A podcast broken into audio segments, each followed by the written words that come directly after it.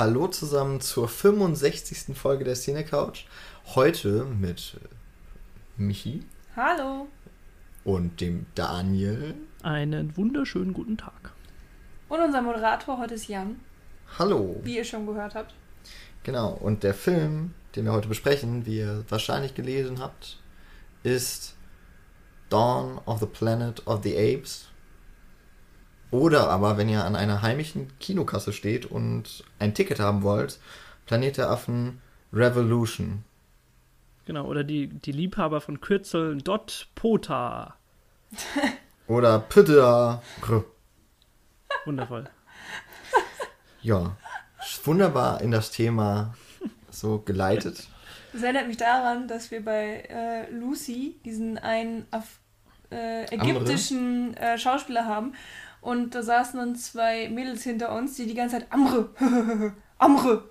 und die werden sich voll freuen, wenn sie uns hören, dass du sie als Mädels bezeichnest. Ja. Die einfach mal doppelt so alt waren wie wir, ja. mindestens. Aber sie Aber haben sich nicht so verhalten. Da nicht, nein. Wie oft, wie, wie oft sie das lustig fanden. Amre. ja. Gut, dass es heute nicht um Lucy gehen soll, ne? Sondern um Dawn of the Planet of the Apes dem Nachfolger von Rise of the Planet of the Apes. Genau. Also wir werden diesen Podcast wahrscheinlich, also wenn wir in einer Stunde bleiben, ist, äh, ist es schwierig, irgendwie was Brauchbares über den Film zu erzählen, weil wir die ganze Zeit nur den langen Titel. Ja, wir werden es einfach abkürzen mit Rise für den ersten Teil und Dawn für den zweiten Teil. Ja. Das ist doch mal eine Maßnahme, das machen wir so. Und ich werde es wahrscheinlich vergessen und verkacken irgendwann. Dann piekst ich dich und dann. Ja, aber es ist, Rise und Dawn, dann denkt man, weiß ich auch nicht. Könnte. An From Dusk Till Dawn? Ja, wahrscheinlich bringe ich es irgendwann durcheinander. Hm. Weil mein, mein Akku wird bald bestimmt sterben während dieser Aufnahme. Naja, mal schauen. Der macht immer mal, was er will. Aber äh, dann habe ich nicht mehr diese Gedächtnisstütze direkt vor mir und muss nach rechts schräg hm. nach oben gucken, was sehr ja. viel anstrengender ist für meinen Nacken. Und jetzt haben wir schon wieder geschafft, drei Minuten über Blödsinn zu reden. Ja, aber das muss man ja auch. Ähm, Wir können ja erstmal erwähnen, äh, Jan und ich haben den Film gerade eben gemeinsam gesehen in der englischen Version mit ultra nervigen Untertiteln und nicht 3D. Genau, und ich habe in der deutschen Fassung gesessen und habe mir das Ganze in 3D reingezogen. Das Ganze? Und, ja. Hm, okay, ich, ich, es, freut Popcorn mich, war auch 3D. es freut mich, dass Kinos nicht schon das halbe 3D anbieten. Für ein Auge kommt immer darauf an, wie die Computertechnik ist. Manchmal ist es auch nur halbes 3D. Gab auch schon Filme, die das verkauft. machen, ne? wie Spider-Man oder so. Ja, oder Aber ja, anderes Thema. genau. Aber von daher können wir euch hoffentlich eine große Bandbreite der Meinungen ähm, präsentieren, mhm. auch was die Technik und die Effekte, die Visualisierung des ganzen Films angeht. Der erste Film, äh, den gab es ja gar nicht auf, äh, in 3D. Der wurde ja ausschließlich in 2D gezeigt. Also der, du meinst das Reboot, das wir jetzt mal liebevoll Rise nennen. Genau. Ja. Ja. Den Rest natürlich erst recht nicht. So Aber es ist ja auch ein, ein, ein Prequel. Naja. Reboot. Das, also vielleicht sollten wir, bevor wir über den Film reden, ein bisschen über die Planet der Affen-Geschichte was erzählen. Weil das ganz schön, also selbst ich glaube, ich habe noch die meisten Filme davon gesehen und äh, habe immer noch nicht den kompletten Überblick. Mhm. Äh, aber die Geschichte ist eigentlich relativ interessant zu dieser gesamten Reihe, weil 68 gab es ja das Original mit Charlton Heston in der Hauptrolle. Genau. Ein Klassiker der Science-Fiction-Filmgeschichte, der ja auch zu Recht in unserer Top 30 damals stand. Zu Unrecht zu weit hinten, ich weiß nicht mehr wo, aber zu weit hinten auf jeden Fall.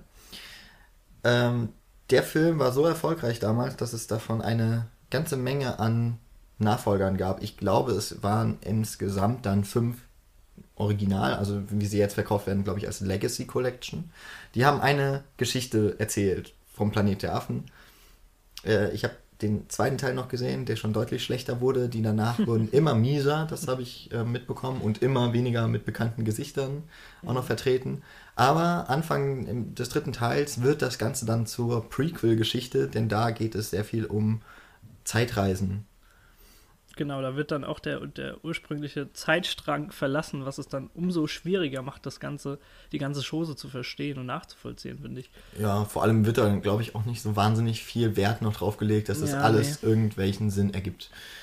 Jedenfalls ähm, war dann die Serie so in Ende der 70er Jahre, nachdem man das wirklich ausgeschlachtet hat, ziemlich tot. Und es hat dann eine Weile gedauert. Ich glaube, 2001 hat sich dann welches Studio auch immer mit äh, Tim Burton, der damals ja oben auf war, nach zum Beispiel Batman und äh, ja, als Batman, mit Batman hat er sich ja eigentlich nicht als, sondern mit Batman hat er sich ja auch als äh, sehr, sehr ähm, Blockbuster geeigneter Regisseur hervorgetan. Da hat man eben mit ihm nochmal Planet of the Apes versucht, als quasi Remake, das aber nicht mehr wahnsinnig viel mit der eigentlichen Geschichte der Reihe zu tun hat. Also auch nicht den ersten Teil irgendwie neu erzählt. Und das war äh, nicht nur von Kritikern sehr verhasst, sondern generell von allen, und das ist vollkommen zu Recht, der schlechteste Tim Burton-Film aller Zeiten. Egal, was da noch kommen mag. Da glaube ich auch noch größtenteils auf Computereffekte verzichtet. Immerhin mhm, das. Genau. Da haben sie auch noch wie in den Originalfilmen mit Masken und Kostümen gearbeitet. Die sehen da immerhin. Also das haben sie gut gemacht. Ja, aber leider Gottes muss man einfach sagen, dass er das komplette Franchise, was äh, dort sowieso schon die ersten Kratzer drin hatte, wenn nicht nur mehr, komplett an die Wand gefahren hat. Und äh, ja, da hatte es äh, bei, bei Rise äh, Matt Reeves dann eigentlich nicht so schwer, äh, nee, nee, Rupert Wyatt hat ja den ersten genau. gemacht, äh, nicht so schwer, das Ganze zu toppen und wieder in ja, ruhigere Gewässer zu leiten und äh, da einen Erfolg draus zu machen. Können wir vielleicht ein paar Worte über den Einser verlieren. Weiß jemand von euch beiden noch ungefähr? Hm. Also ja. zu, wir, vielleicht sollten wir einfach was zu der, zu der Brücke, zu dem zweiten sagen. Wir müssen jetzt noch mal, ja. nicht nochmal die ganze Story aufrollen. Nee, das wäre auf jeden Fall zu viel. Aber was genau. mir noch so aufgefallen ist, dass ich, also obwohl ich Rise sehr mochte, ich daran eigentlich kaum noch Erinnerungen habe, bis gar keine. Und äh, an den Tim Burton werden dann nur negative, aber an den Original Planet der Affen, also von 68, habe ich so viele Szenen noch sehr detailliert im Kopf, obwohl ich den Film auch erst einmal gesehen habe, dass ich einfach mal sagen muss, das Kino der 68, also das frühere Kino war irgendwie doch besser als das heute. Das heute das vergisst man so schnell. Ja, es ist ja auch wirklich ein Blockbuster und die soll man eigentlich nicht. Also, das sind ja keine Filme, die geschaffen werden, damit du dich an Szenen erinnerst. Das sind Filme, bei denen du Spaß haben sollst. Ja, aber das war ja damals nicht anders. Also Planet der Affen war ja damals auch ein groß, großer Film. Hm. Also der war, glaube ich, auch damals nicht gemacht, um, also schon irgendwie auch, natürlich, dass er die Jahrzehnte überdauern wird, aber nicht mit dem Anspruch, man schafft da jetzt einen Klassiker. Hm. Das sollte man auch generell nie tun, das funktioniert einfach nicht, glaube ich. Das ist so nee, das entscheidet ja die Zeit. Aber genau. das ist mir so aufgefallen. An Planet der Affen kann ich mir sehr gut erinnern. An Rise eigentlich nur noch daran, dass James Franco eine Rolle spielt und John Lithgow an Alzheimer erkrankt ist.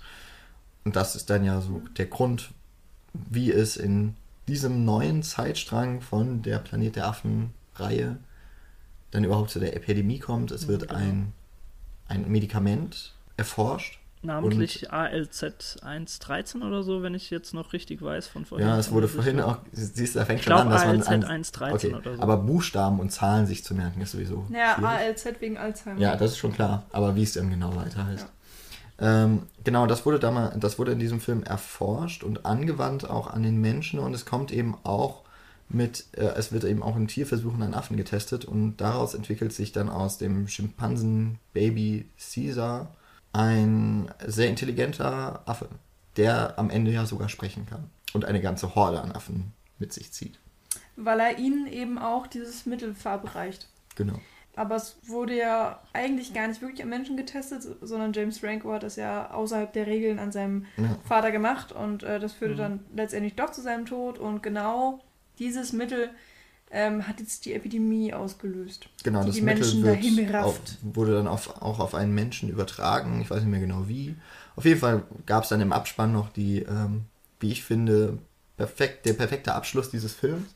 Daran erinnere ich mich dann eben doch noch, wie sich dieser Virus nur also auf einer, einer sehr relativ simplen Draufsicht auf, die er auf den Erdball, wie er sich ausbreitet ja, und die Menschheit dahin rafft. Der Film war damals natürlich auch noch nicht darauf ausgelegt, einen Remake, äh, einen, einen Nachfolger nach sich zu ziehen. Deswegen vielleicht auch die relativ lange Wartezeit von drei Jahren jetzt genau. zu Dawn. Aber es ist eine relativ schöne Überleitung einfach, wenn, äh, also das Ende von dem ersten Reboot jetzt zu dem Sequel, äh, weil es ja eigentlich nahtlos damit anschließt, dass du wieder die, die Weltkugel siehst, die nach und nach einfach von dieser Epidemie um, ja, erfasst wird und mhm. äh, kaum mehr Menschen dort sind und äh, du dann immer so immer mehr siehst, wie sich diese diese roten Punkte bilden auf den Kontinenten und dazu dann äh, ja die Schreckensnachrichten im Hintergrund tonal hörst. Das ist das ist eine sehr schöne Brücke einfach zum ersten, wenn man noch Erinnerungen daran hat. Ja, vor allem ist es damit eigentlich auch ein eigenständiger Film, was mich definitiv weiß, ja. Weiß nicht, ob das schon während der Aufnahme war. Nee, gesagt voll. Ist. Okay.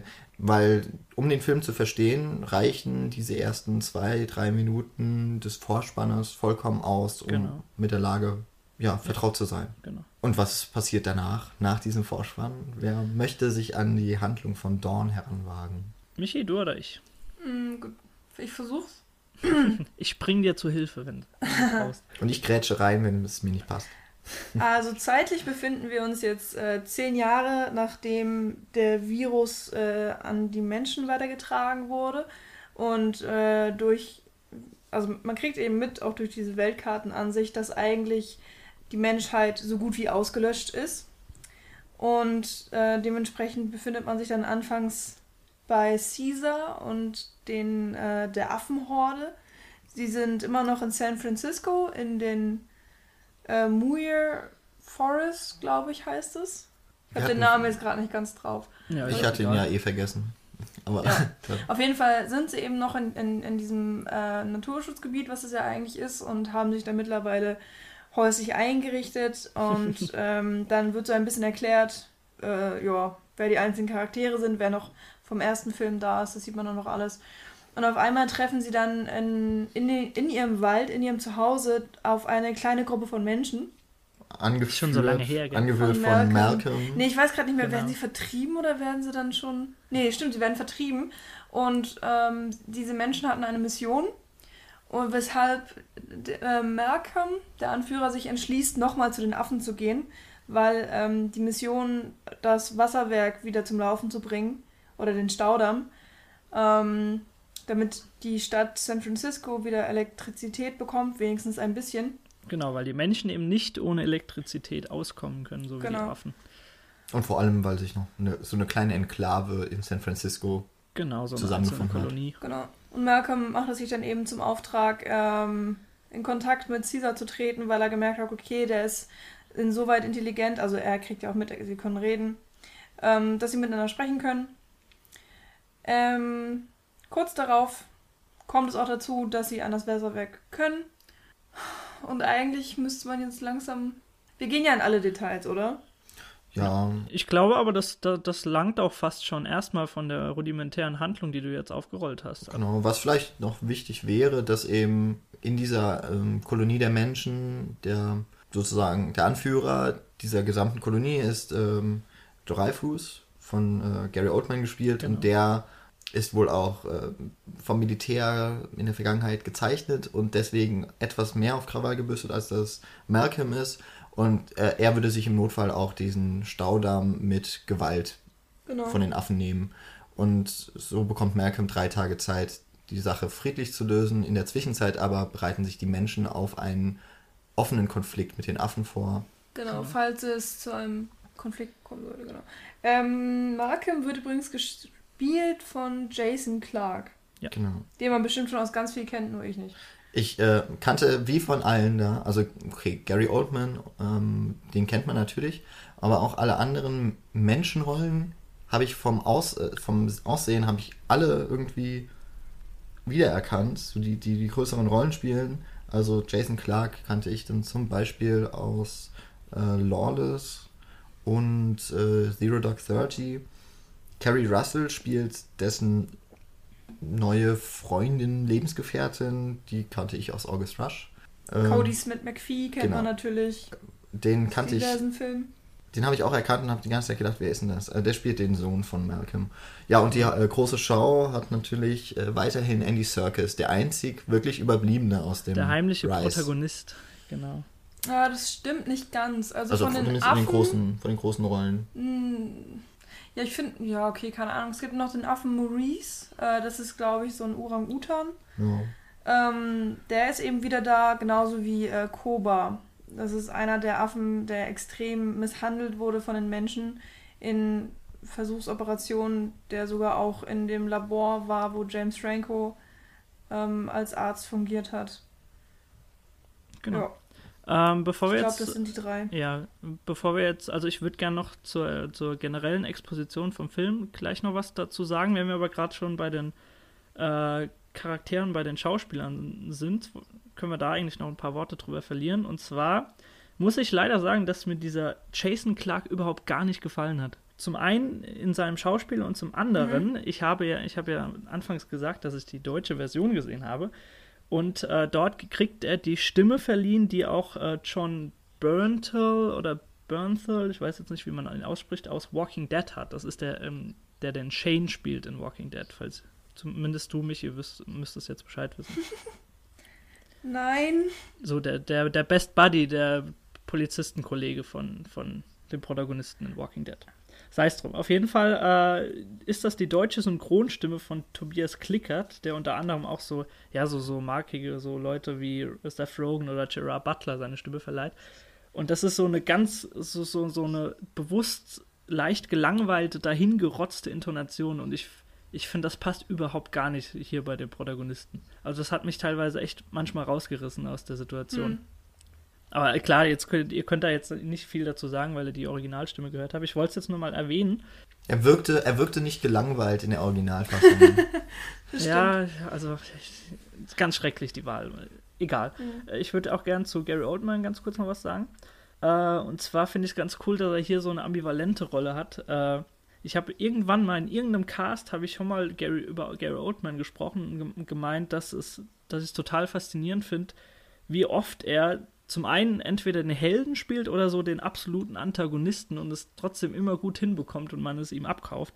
Wahrscheinlich war das in einem Robocop-Podcast, würde ich jetzt mal raten. Ja, das kann sein, ich weiß es jetzt nicht mehr. Aber es ist einfach in, ist mir in sehr, sehr vielen Filmen von ihm aufgefallen. Ähm, und ich finde, hier liegt so ein bisschen dazwischen, was er, äh, was er in seiner Rolle tut. Also äh, im Grunde genommen will er Schlechtes tun, um Gutes zu erreichen und äh, ja, so die, die Menschheit äh, zu bewahren vor der absoluten Ausrottung.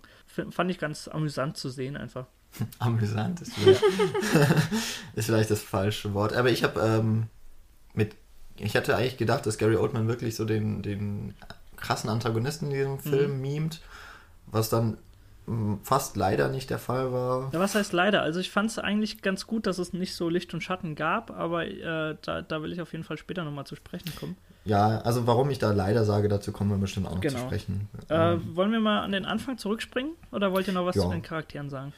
Nö, aber wenn wir jetzt äh, in die Besprechung des Films jetzt so wirklich gehen, gebe ich an dieser Stelle, wie wir das in den letzten Casts, glaube ich, immer gemacht haben, die Warnung an all diejenigen raus, die meinen, ähm, bei Planet der Affen Revolution oder eben Dawn könnte man überhaupt gespoilert werden, weil man das Ende nicht erfahren möchte, dann äh, kann sein, dass wir da was verraten.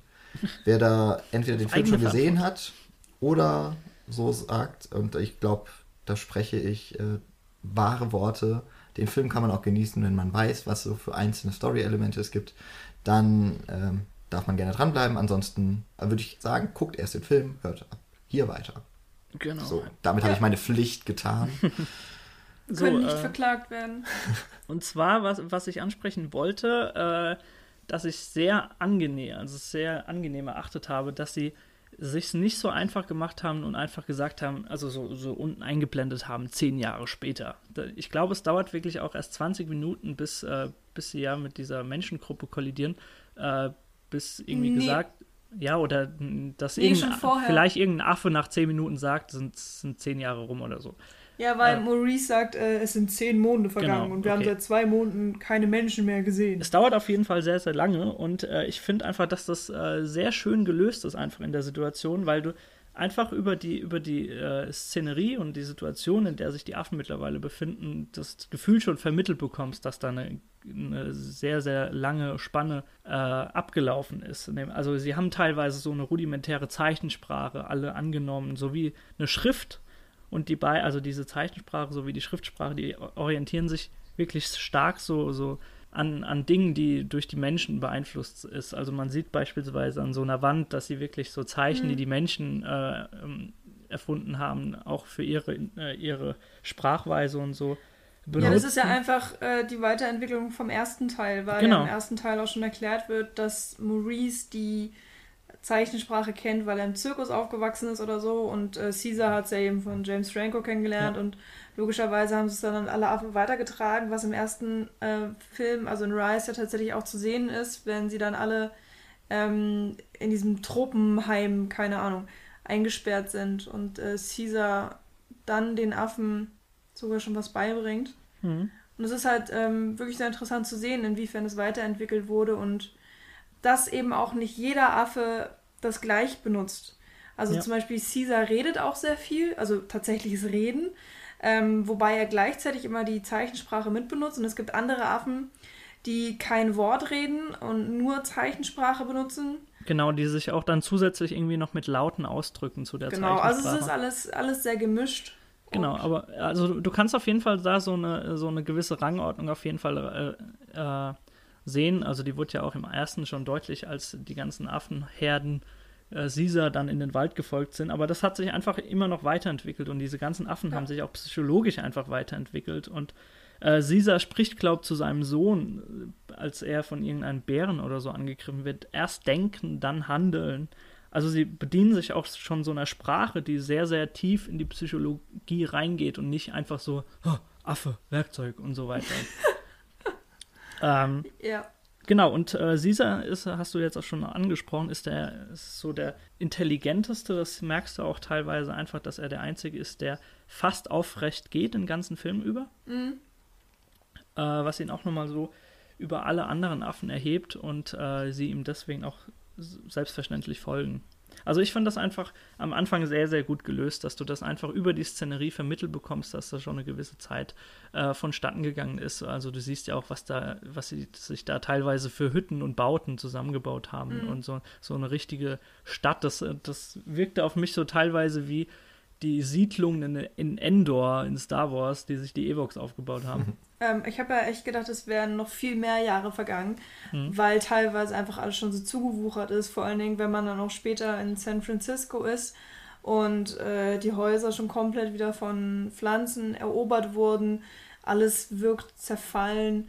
Ähm, hat man eigentlich das Gefühl, es ist schon ein halbes Jahrhundert vergangen und es, es ist ein merkwürdiges Gefühl, wenn man denkt, okay, vielleicht könnte es aber in zehn Jahren tatsächlich schon so mhm. aussehen und dass ähm, die Menschen einfach so unwichtig sind für den Planeten, sozusagen, dass ähm, alles verschluckt wird. Ich, ich, ich habe dazu auch irgendwann mal eine Doku gesehen. Äh, Auf N24 ja, wahrscheinlich. Bestimmt. Die läuft äh, nämlich jede Woche. Da haben sie auch gezeigt, dass das gar nicht so lange dauert, bis die Natur sich das alles zurückerobert hat, wenn wir da nicht äh, für Gegenteiliges sorgen. Also das, das kann durchaus so sein. Ja, ich glaube, diese Doku heißt irgendwie die Welt oder die Erde nach dem nach, nach dem, dem, Menschen oder so. Ja, irgendwie so. Auf jeden Fall sinngemäß, so ähnlich. Ja, ja also ich finde es auch cool, dass der Film relativ, also auf diese normalen Einblendungen verzichtet. Ich hätte es noch besser gefunden, mhm. wenn es auch in den Dialogen gar nicht erst vorgekommen wäre. Weil man merkt ja, dass einige Zeit vergangen ist und mehr braucht man ja nicht. Ja. Also, was übrigens ganz äh, interessant ist, dass eben in diesem Vorspann original Nachrichtenberichte in ja. den neuen Zusammenhang gebracht werden. Also, wenn äh, Barack Obama, ich weiß nicht mehr in welchem Zusammenhang das war. Ich glaube, es war Wirbelstürme oder hier Katrina, ist, oder war das, ist ah, Katrina okay. schon zu lange her? Da spricht er nämlich von dem Notstand ähm, und Atomkraftwerk, das also hier das äh, Fukushima äh, wird auch mit eingebaut. Mhm.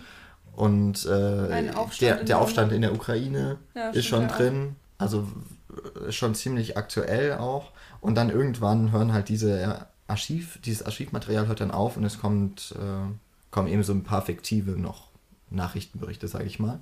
Und damit hat man ja schon mal auf jeden Fall festgelegt, wir sind in der Zukunft. ähm, und dann sieht man es eben auch relativ schnell. Was ich, wo ich das noch einmal wirklich äh, klar gemerkt habe, war dann, als äh, mal überlegen, ich glaube, der Sohn oder irgendwer war verletzt Und dann wird so gesagt, ey, es ist erst, äh, ach genau, der Sohn war dann irgendwie weg, genau, von äh, Caesar. Und dann wird so gesagt, der Sohn ist seit zwei Tagen weg. Ja, okay, jetzt wissen wir, es sind zwei Tage vergangen, hätte man nicht gebraucht. Und es wirkt immer so ein bisschen bemüht, wenn man das sagt, finde ich. Aber in der Situation mochte ich es aber ja. tatsächlich, ähm, weil dadurch erklärt wurde, wie Caesar, weil der ja eigentlich total ja. verletzt war, dass der wieder laufen konnte. Und ich ja, dachte so, der, warum kann der laufen? Der wurde gerade operiert und dann so, oh nee, es sind zwei Tage vergangen. Genau so, deswegen oh. wurde es gesagt. Aber, Ansonsten hätte ich es tatsächlich auch unnötig gefunden, aber in der Situation, in dem Kontext, ähm, war es dann doch relativ hilfreich. Egal, jetzt sind wir schon fünfmal gesprungen, glaube ich. Genau, wir sind jetzt doch, äh, ich war jetzt relativ am Ende des Films. Genau. Ähm, gehen wir doch mal eine Handlung ein bisschen weiter, weil es dann nämlich so ist, Koba möchte ähm, eigentlich den Krieg gegen die Menschen ähm, ja, einleiten. Also äh, Einle oh, Dankeschön, ja. ja. Genau, er möchte ähm, die Affen gegen die Menschen aufbringen und andersrum und äh, tut eigentlich alles dafür, dass das zustande kommt, aber immer wieder ähm, kann Caesar die Affen beruhigen und ähm, kann Kompromisse aushandeln, damit, ähm, weil er einfach auch keine, ja, nicht möchte, dass Affen sterben während des Krieges und so weiter und so fort. Ähm, und wie es dann letztendlich gelöst wurde, dass es doch zu diesem Krieg kommt, der ja, glaube ich, im Trailer sogar auch schon zu sehen war, einigermaßen, finde ich irgendwie sehr konsequent, weil ich mir auch gedacht habe, mhm. okay, es geht eigentlich auf keine andere Art und Weise. Also, dass Koba versucht, Caesar umzubringen. Ja. Und es den Menschen anlastet. Und ich dachte wirklich, er sei tot. Und ich hätte das auch konsequent viel besser gefunden, wenn Caesar wirklich gestorben wäre an der Stelle. Ähm, so ist er irgendwie nur todesverletzt und schafft es dann drei Tage immer noch zu überleben, was so ein bisschen, naja, ist. Aber mein gut. Aber das mochte ich. In, also in dem Moment ähm, habe ich echt Respekt dem Film gezollt dass er sich das getraut mhm. hat oder dass er das so konsequent gemacht hat. Da habe ich, glaube ich, die klare Gegenansicht. Und ähm, also du sagst, das wäre mutig von dem Film. Ich finde, das ist gerade die, ja. die langweilige und äh, sehr zaghafte Variante, eben diesen Krieg da anzuzetteln. Äh, das kann ich nochmal damit vielleicht, äh, damit man meinen Standpunkt von Anfang an vielleicht besser nachvollziehen kann, dass der Original Planet der Affen so eine zynische Satire auf das, das Menschen mhm. Dasein überhaupt ist. Und eben auch ein, ein Ende hat, das voller Fatalismus getragen wird. Und ich hatte mir eigentlich gehofft, dass ähm, Planet der Affen, na Quatsch, Dawn, dass der diese Tradition so ein bisschen vorträgt und einfach mal uns Menschen vielleicht auch ein bisschen mit der mit dem etwas stärkeren Moralfinger, äh, mit dem mahnenden Finger sagt, ihr macht ziemlich viel falsch und warum darf man nicht, also warum können nicht einfach die Menschen diesen Krieg anzetteln und nicht die Affen? Also, dass man nochmal diesen Gegenspieler innerhalb dieser Affenfamilie braucht, mit Koba, fand ich eigentlich schade. Ich fand die Figur cool, weil das eben eine ist, die nicht komplett den Menschen vertraut. Und mhm. ja. das ist ja auch genau das Richtige. Der Caesar vertraut den Menschen blind, so wie es auch gesagt wird, weil eben gleichzeitig noch dieser, also es wird eben neben dieser friedlichen Variante ja immer noch ein Ernstfall einer, und zwar mit Waffengewalt, diese Affen niederzuzwingen. Nee. Ja. Also auch wirklich in einer Offensive, die, die vollkommen äh, einseitig verlaufen würde mit den technischen und äh, militärischen Mitteln, die da zur Verfügung stehen. Und ich meine, es wäre jetzt von, der, von dem Drehbuch her auch nicht das Problem gewesen, dass halt der Staudamm nicht rechtzeitig repariert würde und die Menschen dann doch zum Angriff blasen. Und ich hätte mir eigentlich eher gewünscht, dass die Menschen der Auslöser wären. Weil das äh, ist nun mal so, dass die Menschen meistens das hm. Problem auslösen und nicht äh, die Tiere, auch wenn das hier hochentwickelte Affen sind. Oh, ich finde es aber, also ich meine, ich kann das auf jeden Fall verstehen. Ähm, ich muss dazu sagen, ich kenne halt keinen einzigen der anderen, der älteren äh, originalen Planet der Affen-Filme, deswegen ist mir das mit der Kritik auch nicht so bewusst. Aber in Rise haben wir es ja schon so, dass die Menschen überhaupt schuld an dieser ganzen Misere sind. Die Menschen sind äh, schuld dass, ähm, an den ganzen Laborversuchen. Da ist ja schon sehr viel Kritik mit drin. Dann eben auch noch, ja. äh, dass überhaupt auf der Suche nach dem, ähm, nach dem Alzheimer-Lösungsmittel sozusagen diese Epidemie entstanden ist. Und die Menschheit hat sich ja praktisch selbst ausgelöscht, bis auf diese paar Leute, die immun sind, ja. anscheinend. Ja. Ähm, und da steht ja auf jeden Fall schon mal sehr viel Kritik drin. Ja, ja aber ich finde also, halt, dass diese Kritik aus dem ersten Teil stammt, eben von Rupert Wyatt, auch noch ein sehr anderes Autorenteam. Und hm. die, die fehlt mir jetzt. Waren die gleichen, nee, also Mark Bomberg zum Beispiel, der hier auch den ersten Credit bekommen hat, der ist neu ja, in dieser Serie. Okay. Also die, die Rick Jaffa auch äh, war, war schon dabei. Silver war eben auch dabei. Aber äh, da fand ich eben, dass es im zweiten Teil, da wird es halt nur so weitergetragen, was noch schon im ersten Teil alles besprochen wurde und das fand ich auch cool damals. Aber ähm, ich finde eben, dass es nicht mehr so konsequent weitergeführt wird. Mhm. Das fand ich war eine verpasste Chance okay, in okay. dem Dawn. Ich, ich hätte es echt tatsächlich ganz anders aufgefasst und ich muss in dem Punkt auch der Michi zur Seite springen. Und zwar äh, fand ich die Schwarz-Weiß-Malerei, die der erste noch gemacht hat, äh, habe ich ihm eigentlich tatsächlich angekreidet. Also, dass äh, im Grunde jeder außer James Franco hatte so ein kleines Arschloch in sich in diesem Film. Und äh, alles Böse ging eigentlich von dem Menschen aus. Und äh, also ich, ich, ich kann den allerersten äh, Planet der Affen auch sehr wertschätzen, äh, gerade an den Aspekten, die du gerade genannt hast. Äh, ich glaube trotzdem, dass diese, diese so, so ein fatalistisches Ende, wenn du das wirklich erwartet hast, ich glaube, dass das würde heute nicht mehr funktionieren, gerade äh, aufgrund dieser heutigen Sequelitis, an der wir leider mal leiden und das auch irgendwie dann auch weitergehen muss. Ähm, ja, dass das heute nicht mehr so funktioniert hätte. Und ich fand das beim ersten eigentlich relativ schade, dass das so schwarz-weiß gemalt war. Und das war auch vorab, vor diesem Film jetzt, meine größte Angst, dass der Film in so eine Schwarz-Weiß-Malerei verfällt. Und äh, da, ja, dass die Männchen einfach als abgrundtief böse dargestellt werden und äh, das Gefühl hat sich bei mir auch so nach den ersten Minuten tatsächlich bestätigt, wenn beispielsweise dieser, dieser eine Handlanger da, dieser Volldepp da, der einfach nur da ist, äh, damit der, äh, um bei dem Zuschauer Hass zu schüren auf irgendeine Person, äh, ja, nach fünf Minuten ein, einfach aus Panik und unüberlegten Affen erschießt, obwohl er ihm gar nichts getan hat. Und das, das, das hat sich auch fortgesetzt, einfach, dass ich glaube, es dauert zehn Minuten, bis Gary Oldman in seinen ersten zehn Sätzen davon spricht, die Welt äh, notfalls gewaltsam zurückerobern, äh, zurückzuerobern, obwohl das eigentlich jetzt, also das hat da noch nichts zu suchen. Es gibt keine Gefahr, die eigentlich droht. Also ich hatte ein bisschen Angst, dass das so ist. Deswegen fand ich das sehr, sehr gut, dass sowohl auf beiden Seiten, und darauf will der Film ja schließlich auch dann letztendlich hinaus, dass, dass die Affen im Grunde so weit, wie sie sich jetzt entwickelt haben, teilweise ja den Menschen in so Sachen schon sehr, sehr sich ähneln und äh, das ist dort nicht nur, also er sagt, ich glaube, Caesar sagt auch selbst dazu dann, äh, dass er gedacht hat, dass die Affen immer über dem Menschen stehen, was das angeht. Aber er muss dann tatsächlich aufgrund von, äh, wie heißt der, Koba, ne? Koba. Hm. Genau, von Koba einsehen, dass, dass dem nicht so ist und dass, dass es auch äh, dass das Schlechte im Affen gibt. Äh, und ich fand das einfach sehr schön gelöst und einfach auch vielschichtig von dem Film gelöst, dass es auf beiden Seiten dieses Pro und Contra gibt. Und äh, deswegen fand ich das mehr als konsequent, dass äh, dass die Affen das ausgelöst haben oder zumindest ein Teil von den Affen. Ich würde dir widersprechen, wenn du sagst, es wäre jetzt weniger Schwarz-Weiß-Malerei. Mhm. Weil es gibt eben auf der einen Seite Caesar, der halt immer gut ist, Gutes tut. Genauso wie man bei den Menschen dann eben den äh, Malcolm hat, der mhm. keiner Fliege was zu Leide tun würde und eben auch seine Begleiter, also seine engere Gruppe. Carrie, die, die drei, also seine, seine Ellie, Begleiterin Ellie und sein Sohn, Alexander heißt der, glaube ich. Ja das sind ja, das sind ja die Traummenschen. Also mit denen würde man ja das Paradies wieder schaffen können. Klar. Und ähm, auf der anderen Seite eben genau hat man Caesar und Maurice, die genauso ticken. Deswegen verstehen die sich dann ja auch in dem Film so gut. Und man hat auf der anderen Seite den bösen Affen Koba, der wirklich durch und durch eigentlich ja nur mhm. böse ist. Auch wenn er natürlich diesen am Anfang noch diesen, diesen netten Anreiz hat, warum er so reagiert, dass er weiß, dass die, oder dass er erfährt, dass die Menschen noch zumindest eine andere Agenda verfolgen, weil als er dann sieht, wie sie die Waffen austesten. Du hast aber dass er sich selber in Gefahr sieht. Das das richtige Wort in die Runde geworfen, nämlich, dass es auch bei den Affen eine andere Seite gibt.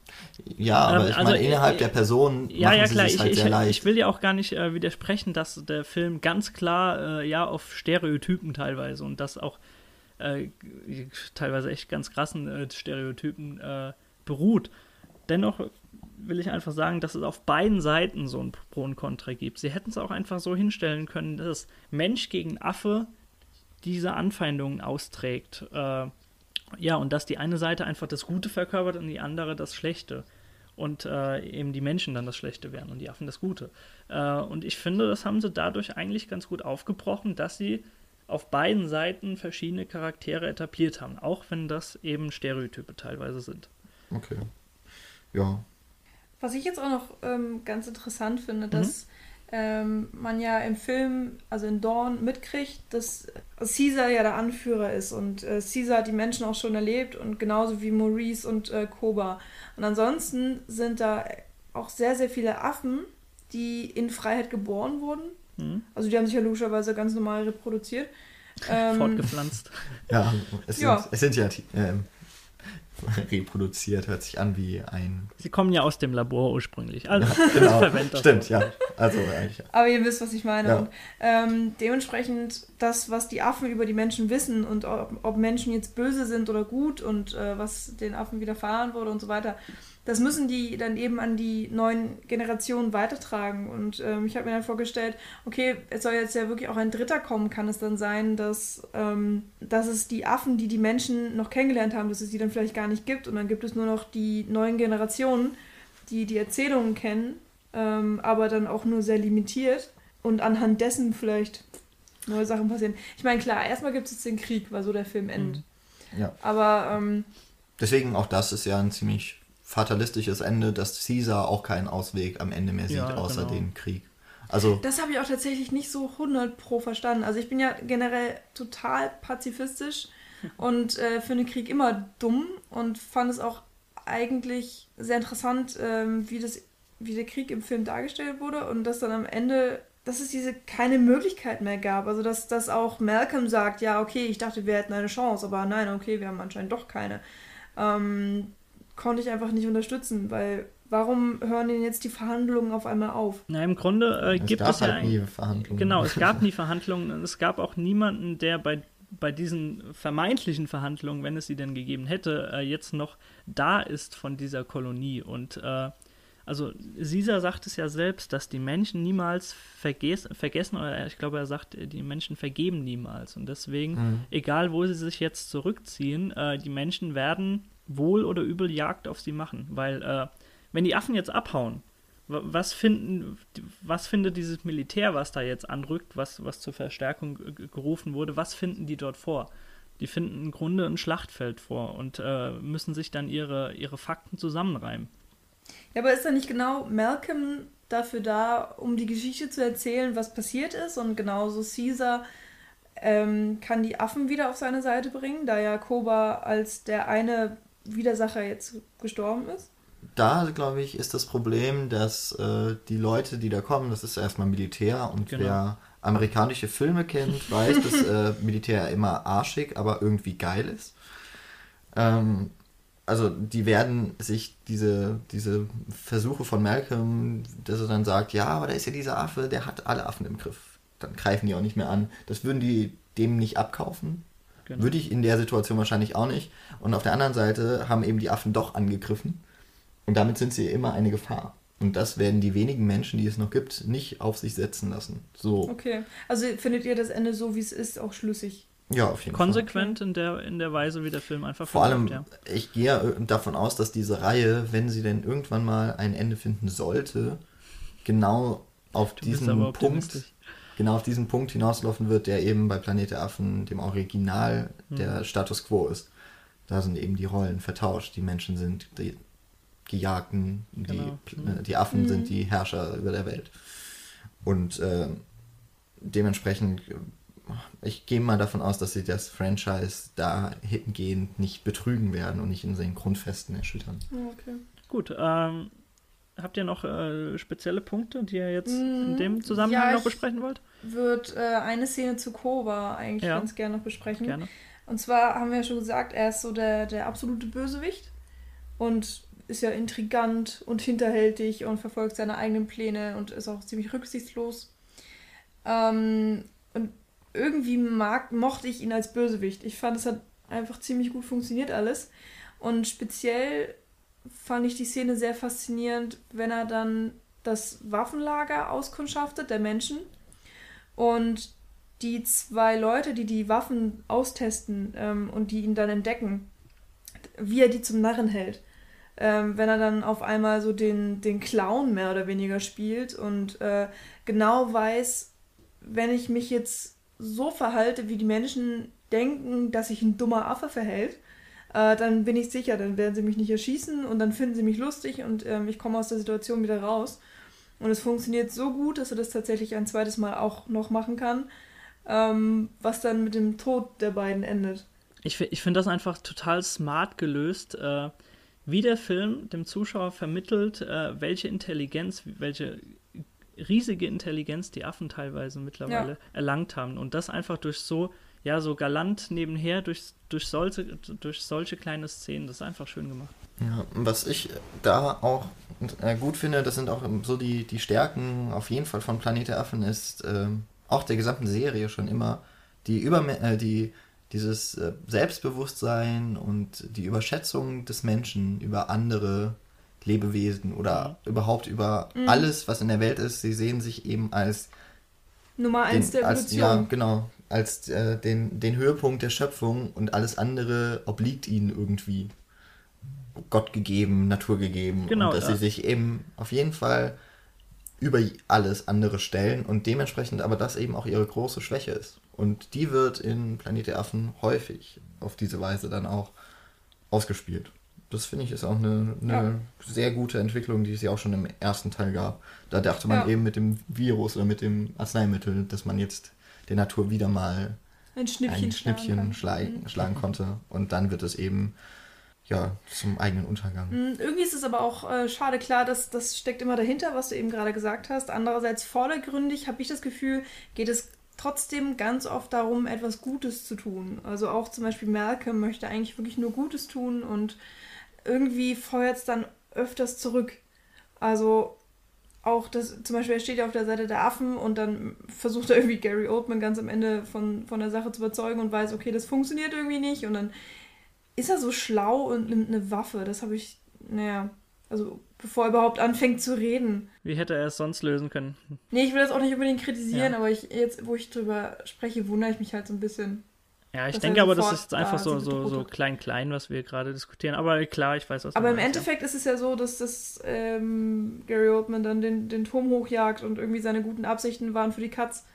Also es ist so ein bisschen, ähm, wie soll man das denn sagen?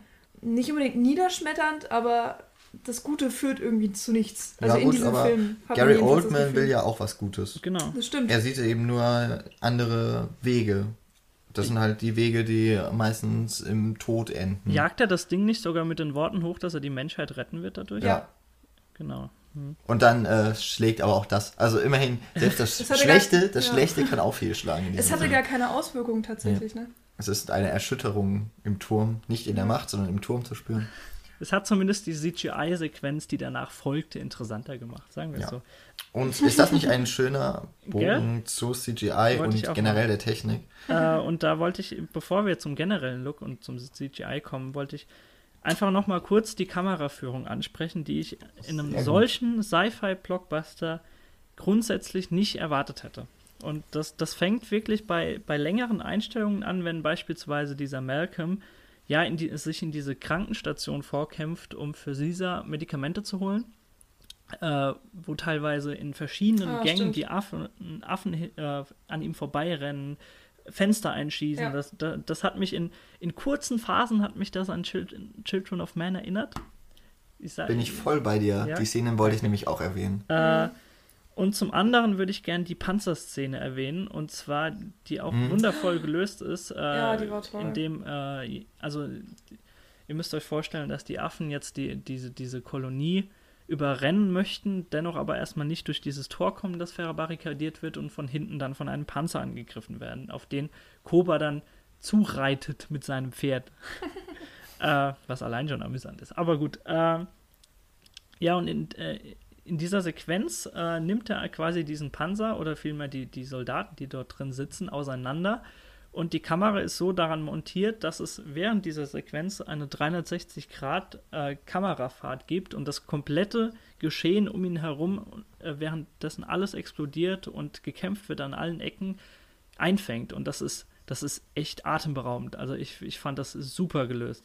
Ich habe mir auch äh, deswegen noch den, also erst wollte ich mir den Namen merken, das habe ich natürlich nicht geschafft. Also der, der Kameramann ist Michael Sarrazin, mhm. der, äh, den, wie ich jetzt hier sehe, Harry Potter und der Gefangene von Azkaban gemacht hat. Immerhin der beste Harry Potter-Film. Äh, und ich habe so das Gefühl, er hatte so, also diese zwei Szenen wären mir jetzt auch, das sind, sind die, die wahrscheinlich am längsten im Gedächtnis bleiben. Eben, wo ich mir so gedacht habe, Kameramänner haben es ja heute bei diesem digitalen echt nicht mehr leicht, irgendwo selber eine Finesse noch rauszufinden. Nimmt man mal Gravity raus. Dann äh, sieht man heute eben viele Effektshots und sehr viele Schnitte. Da hat man als Kameramann gar nicht mehr so viel Mitspracherecht, erst recht nicht aber auch, glaube ich, weniger Spaß. Und der hat sich zumindest diese zwei Szenen nochmal vollkommen zu eigen gemacht, finde ich. Mhm. Äh, eine lange Verfolgung mit der Kamera von Malcolm und eben einmal auf, montiert auf diesem Panzer, wo neben all diesen CGI-Bombast, von dem der Film vielleicht sogar ein bisschen zu viel hat, dass er sich da eben doch nochmal, dass da wirklich nochmal auf Kamerafahrten gesetzt wird. Und das fand ich war für einen Blockbuster diesen, in diesem Maßstab nochmal wirklich was Schönes. Mhm. Gut, ja, äh, dann können wir mal zum, zum, zum Elefanten im Raum kommen, würde ich sagen, oder? Und das ist einfach. Circus oder wer? Ja, Circus geht damit einher, einfach zum Look und zum CGI, was einfach wieder, ja, ich, ich finde einfach keine Worte. Ich, also ich, ich, ähm, wenn wir nur von den Affen reden, würde ich sagen, genial. Aber gleich am Anfang sieht man ja, wie die Affen diese Herde da von Rehen und Hirschen mhm. verfolgt. Und diese Rehe und Hirsche sehen ja furchtbar aus. Ja, das stimmt. Warum hat man sich denn da nicht auch Arbeit gemacht? Das war tatsächlich ein anderes Entwicklerstudio, habe ich irgendwie Wirklich? Gelesen. Ja, also die, lustig. das war halt so eine Kooperation, weil die die Arbeit nicht komplett alleine mhm. hingekriegt haben. Ähm, und man muss ja auch wirklich sagen, äh, im ersten, also im Rise. Wollen wir das gleiche? das, was wir im Kino schon oder ja, ja. unseren Wir haben ja echt nicht viel über den Film. Achso, das könnte man vielleicht auch nochmal sagen. Wir haben, äh, bevor wir den Podcast aufgenommen haben, eigentlich nur fünf Wörter über den Film gewechselt. Also, das ist alles gerade hier live und quasi quasi und, äh, anders als sonst immer. Ein bisschen, ja. Naja, aber nee, was ich sagen wollte, ähm, im ersten Film in Rise gab es viel, viel weniger Affen, die animiert werden mhm. mussten. Und klar war es ein riesiger Aufwand mit dem ganzen Motion Capturing und die haben da wirklich ähm, auch viele Wege neu entdeckt und weiterentwickelt. Und hier in Dawn gibt es keine Ahnung, wie viele Affen. Mindestens 80. Mindestens 80. aber davon werden ja nur weiß ich nicht, sagen wir mal so 10, 15 Leute von tatsächlichen Menschen mit Motion Capturing äh, verkörpert. Ähm, der Aufwand ist natürlich riesig, das auch ist wenn, schon ein Brett, wenn ja. mhm. ähm, später in San Francisco gibt es ja Menschenmassen, die auch am Computer gefertigt werden und so weiter. Dann ähm, reiten sie jetzt auch noch auf Pferden. Teilweise mhm. waren es echte Pferde, teilweise wurden die Pferde auch animiert oder es wurde noch hinzugedoktert. Dann eben die Rehe, die angesprochen wurden und. Die Explosion, die ist alles. Ja, okay, gibt. alles andere, die ganzen Action-Shots. Also, was da an Computerarbeit auf die zugekommen ist, äh, vielleicht hat er deswegen auch drei Jahre gedauert, wer weiß. Hat sich auf jeden Fall gelohnt, finde ich. Also zumindest die Modelle hatten sie ja noch aus dem ersten Teil. Da hat man sich schon mal ein bisschen Arbeit gespart. Aber äh, dahingehend, was ihr jetzt erwähnt habt, der, der Film bietet tatsächlich eine Innovation. Und zwar habe ich letzte Woche, glaube ich, ein Interview von Andy Serkis zu dem Film äh, gehört.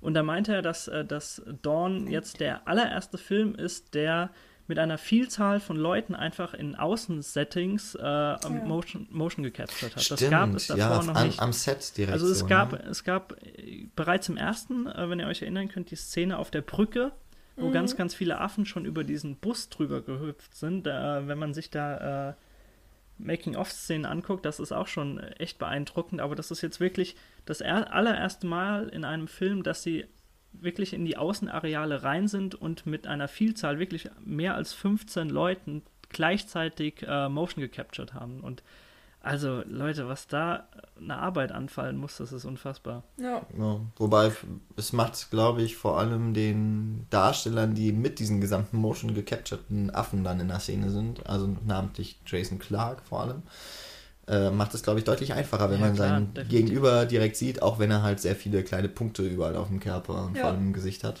Genau. wenn man da mit Caesar, mhm. a.k. Andy Serkis, spricht. Ich muss allerdings sagen, dass ich ähm, die Animation der Affen, also speziell, wenn es jetzt auch um nähere Einstellungen geht. Also klar, wenn ich jetzt von 100 Meter weit weg die ganzen Affen in den Wald rennen sehe, äh, finde ich das immer noch beeindruckend. Aber wenn man jetzt nah oder relative Nahaufnahmen hat, ähm, war ich nicht immer so geflasht. Und dann gab es wiederum Szenen. Ja, es sah immer noch hammergut aus, aber es gab Szenen, da sah es noch viel, viel, viel, viel besser aus und da hat es mir wirklich den Atem verschlagen, wie real das alles aussah. Und ähm, zum Beispiel auch in den Szenen, wo Caesar Malcolm anfasst oder so mhm. und wo man speziell die Hände auch sehr groß sieht, ähm, ist es einfach wirklich genial und, und man glaubt schon gar nicht mehr, dass es Computer ist. Und dann gibt es andere Szenen, ähm, wo dann meinetwegen fünf Affen im Bild sind und ich denke, ach, Computer. Es ist irgendwie komisch, weil es sieht immer noch total, also es sieht richtig, richtig gut aus und eigentlich darf man da gar nicht meckern. Aber es gab diesen feinen Qualitätsunterschied und ich weiß nicht genau, woran es liegt, dass das, das manchmal so kam. Am Uncanny Valley. Definitiv, ja. Also ich, ich, also mir ging das überhaupt nicht so. Ich glaube, ich hatte allein 100 Szenen, wo ich kurz die Brille abnehmen musste und gedacht habe, Leute, das sind doch echte Affen, ihr könnt mich doch jetzt nicht. Äh, aber den Effekt kannst du nicht zurücknehmen, wenn du die 3D-Brille abnimmst. Ja, das stimmt, ich weiß, aber das ist so, weißt du, so, ein, äh, ich glaub's gerade nicht, äh, augenreibenden Effekt. Mhm. Und, also, ich also, meine, das ist eigentlich das ist Meckern auf allerhöchstem, ja. beschissenstem Niveau so ungefähr. Aber ähm, mir ist es wirklich aufgefallen. Ich habe mich ein bisschen gewundert und ich werde mir sicherlich die Blu-ray holen und äh, dann werde ich nochmal nachgucken, wie das denn dann wirklich ist. Wenn nicht, schreibst du einen Schmähbrief einfach und äh, sagst, an der einen Ecke, da war das Härchen nicht so gut ja. gesetzt. Achso, an der Stelle kann man übrigens sagen, der Film hat 170 Millionen gekostet. Da ist wahrscheinlich dann auch mindestens die Hälfte einfach nur in die Animation. Mhm, definitiv. Da würden sich zumindest die, die CGI, die Studios würden sich darüber freuen, wenn sie wirklich so viel Geld bekommen haben. Die werden ja ausgeschlachtet bis zum geht nicht mehr. Ja. Also ich muss einfach sagen, dass, dass der Film wieder, wie auch schon der Einser, nur nochmal um ein Vielfaches gesteigert, so einen Realitätsgrad dahin zaubert, das ist unfassbar. Also ich, ich war so fertig, ganz ehrlich muss ich euch sagen, ich war so fertig nach dem Film äh, da, am liebsten hätte ich den Podcast jetzt erstmal in zwei Tagen ge gemacht, dass ich das hätte sacken lassen können. Also ähm, dazu muss ich sagen, dass äh, wenn in Filmen generell Tieren Leid zugefügt wird, ist das meine filmische Achillesferse. Bei mir sind das in Filmen meistens tatsächlich Achillesfersen. Jetzt lass ihn ausreden. ähm, also zum einen Tiere, denen Leid angetan wird und alte, trollige Opas, die ihre äh, Lebensgeschichte erzählen. Eins von beiden. Ah, da hattest du im ersten beides. Da Sorry, dass ich wieder unterbreche. Genau. Äh, und also ich, ich, fand das schon im ersten Teil schlimm. Vielleicht finde ich das jetzt dahingehend sogar deswegen gerade besser, dass, äh, dass nicht nur die Menschen die Bösen waren, weil ich habe echt jedes Mal bin ich zusammengezuckt im ersten, wenn da irgendwas, äh, wenn, wenn der Dingens, äh, Draco Malfoy von Harry Potter da, hat ja da mitgespielt, äh, wieder irgendwelche Affen quält und so. Ich wäre ihm am liebsten an die so, Gurgel ja. gesprungen. Ganz Tim ehrlich. oder Tom Fallon oder genau, sowas. Genau, ja. und äh, Felton. Also da packt es mich einfach und äh, das, das, spricht einfach für diesen Realitätsgrad, äh, der der Film einfach aufbaut. Und äh, ja, Rede, fertig. Achso, ich habe okay. keine Worte mehr. Wie war eigentlich der 3D? Das 3D? Ach so, ja, 3D ich habe gar nicht erwähnt. Ähm, ich muss sagen, ich, ich habe teilweise, wenn die Szenerie im Wald sich abgespielt hat, habe ich teilweise die, die Brille mal abgenommen und das, äh, das war wirklich eine sehr, sehr krasse Unschärfe, was einfach für ein gutes, CGI, äh, für ein gutes 3D spricht. Und äh, da, da, haben sie auch das, das komplette Potenzial aus, geschöpft, wenn, wenn die Affen dort durch die, die, die Wipfel äh, geschwungen sind und einfach. Ja, aber das kommt ja nur so dreimal im Film. Ja, ich meine aber so die, die, komplette Zeit, die sich einfach in diesem, in diesem Dschungel, was es mittlerweile schon fast ist, abspielt, die ist sehr, sehr gut umgesetzt in, in, ja, in der in der Stadt an sich, wenn du diese Menschenmassen vor dir hast, da, äh, da ja, da, da, da kränkelt es ein wenig äh, am 3D, aber mein Gott. Hattest du einen Mehrwert?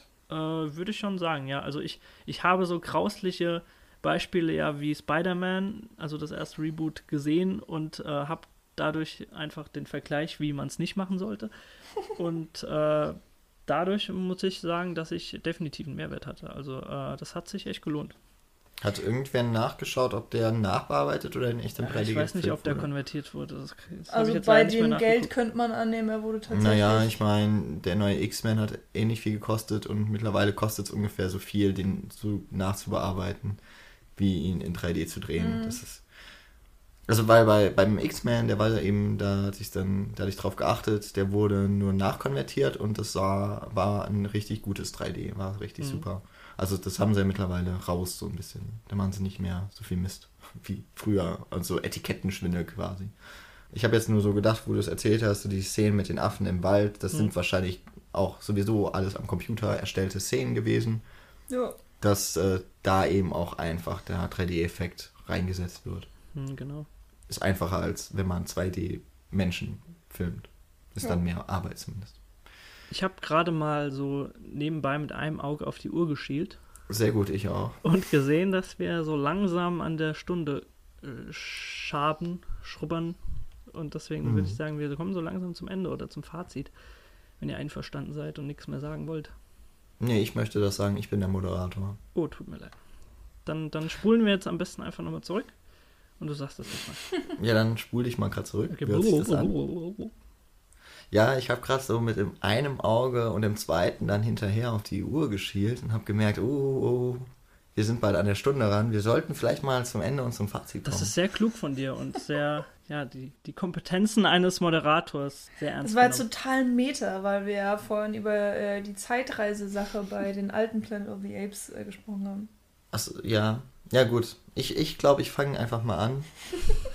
Ähm, weil eine Sache habe ich vorhin gar nicht erwähnt, aber ähm, also nicht im Podcast. Es ging nämlich aber im kurzen Vorgespräch, heute wirklich kurzen Vorgespräch, auch mal um den Titel. Und ich muss ja sagen, dass ähm, ich ja schon Prevolution, das war eine, eine Frechheit überhaupt, so ein Wort zu erfinden und vor allem Planet der Affen und dann einen englischen Ausdruck dahinter zu setzen. Jetzt heißt der zweite Film ja auch nun mal Planet der Affen und wahrscheinlich wird es nicht Revolution, sondern Revolution ausgesprochen. Das finde ich schon mal furchtbar. Ja.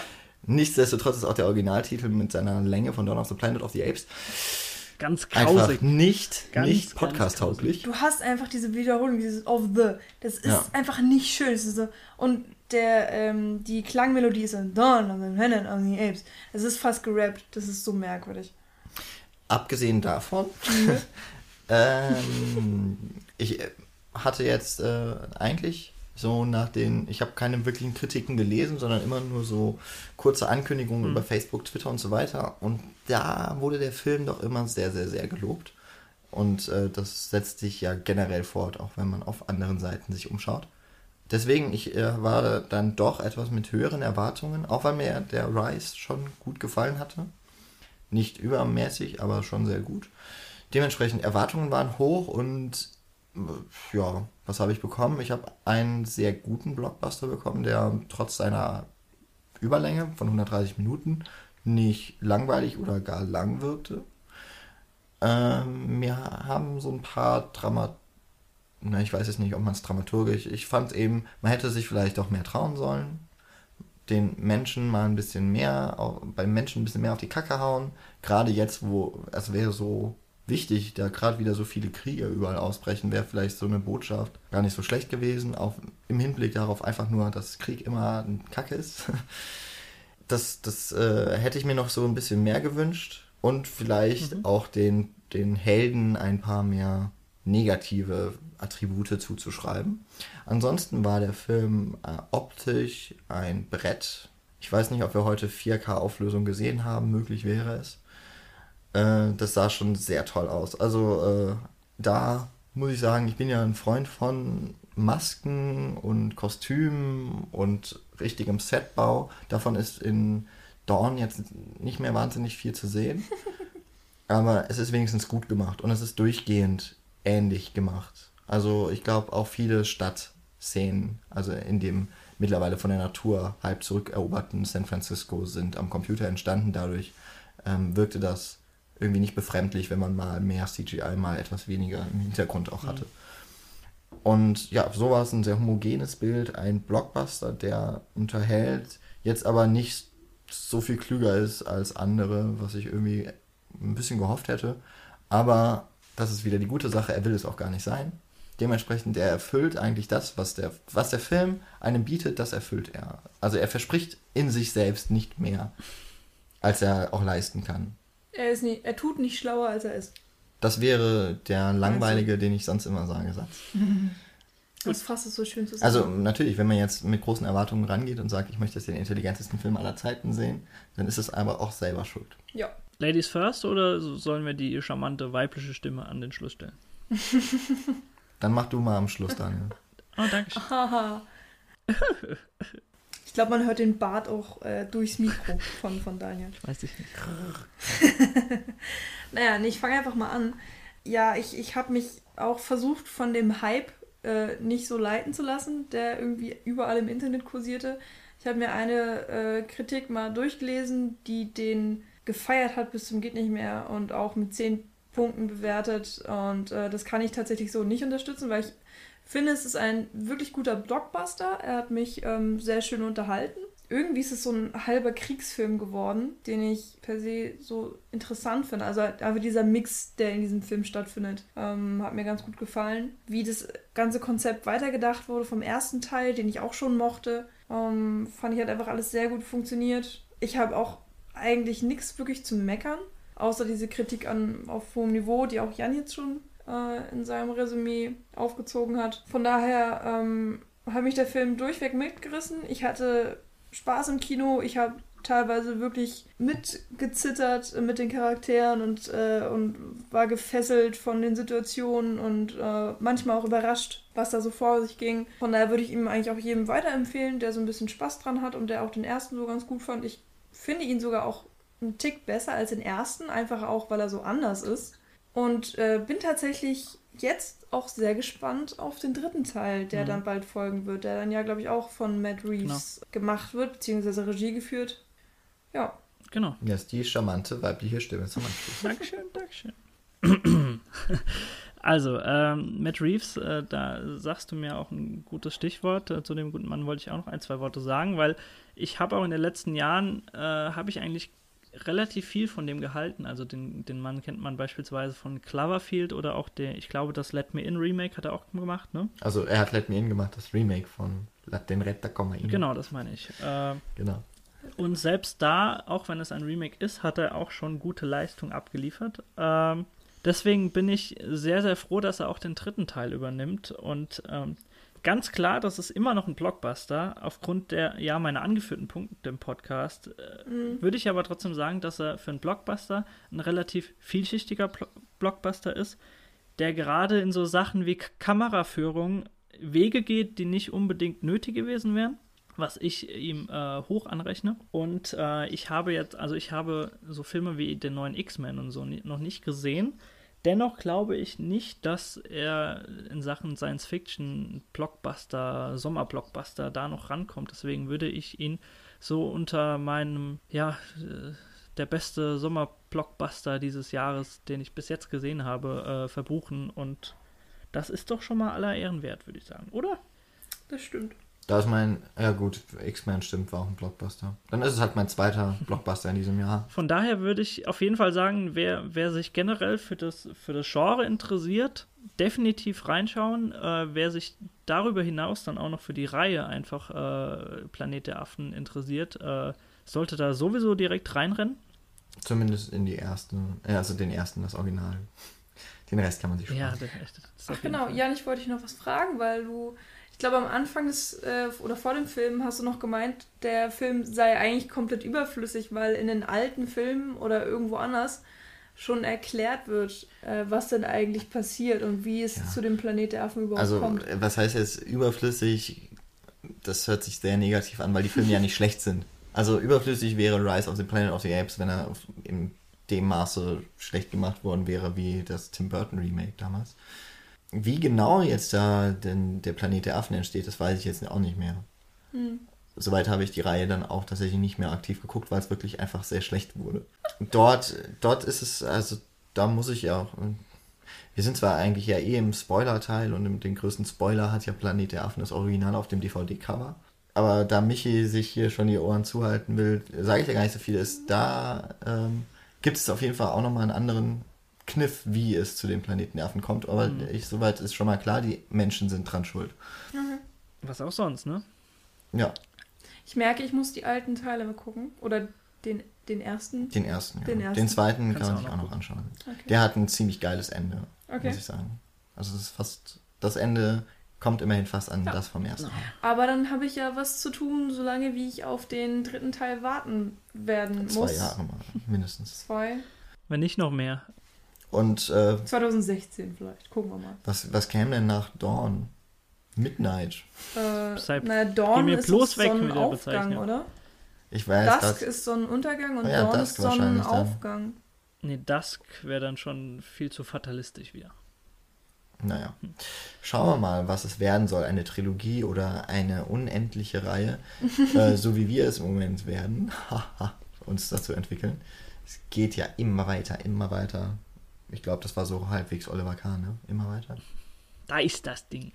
Ja, gut, das ist ein anderes. Das war was anderes, ja. Ich weiß es gerade nicht, ob ich mir meinen Endsermon nicht einfach sparen sollte, weil die Leute, die uns bis zum Ende hören, haben ja nicht nur Dawn of the Planet of the Apes wahrscheinlich schon gesehen oder sind spoilerresistent. Wir können Daumen es einfach ähm, sehr kurz halten und sagen, unterstützt uns auf allen Ebenen, die ihr so internetaffil kennt. Genau, am liebsten Flatter.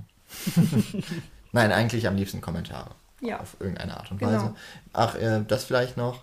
Äh, wenn ihr nämlich bis jetzt gehört habt, habt ihr euch das Recht auch verdient, uns äh, mal Hörervorschläge einzusenden, wenn ihr das gerne, wenn ihr mal gerne einen Film von uns besprochen haben möchtet, vielleicht selber mit besprechen wollt. Ihr habt einen Lieblingsfilm und wollt den uns zeigen oder uns aufs Auge drücken und wir finden ihn kacke und ihr wollt ihn dann verteidigen. Kein Problem schreibt uns und dann versuchen wir das möglich zu machen. Wir genau. sind für alles bereit. Wenn, wenn, uns das Angebot gefällt, machen wir es vielleicht. Genau. Und umso weniger von uns immer podcasten müssen, allwöchentlich äh, soll uns auch recht sein. besser, genau.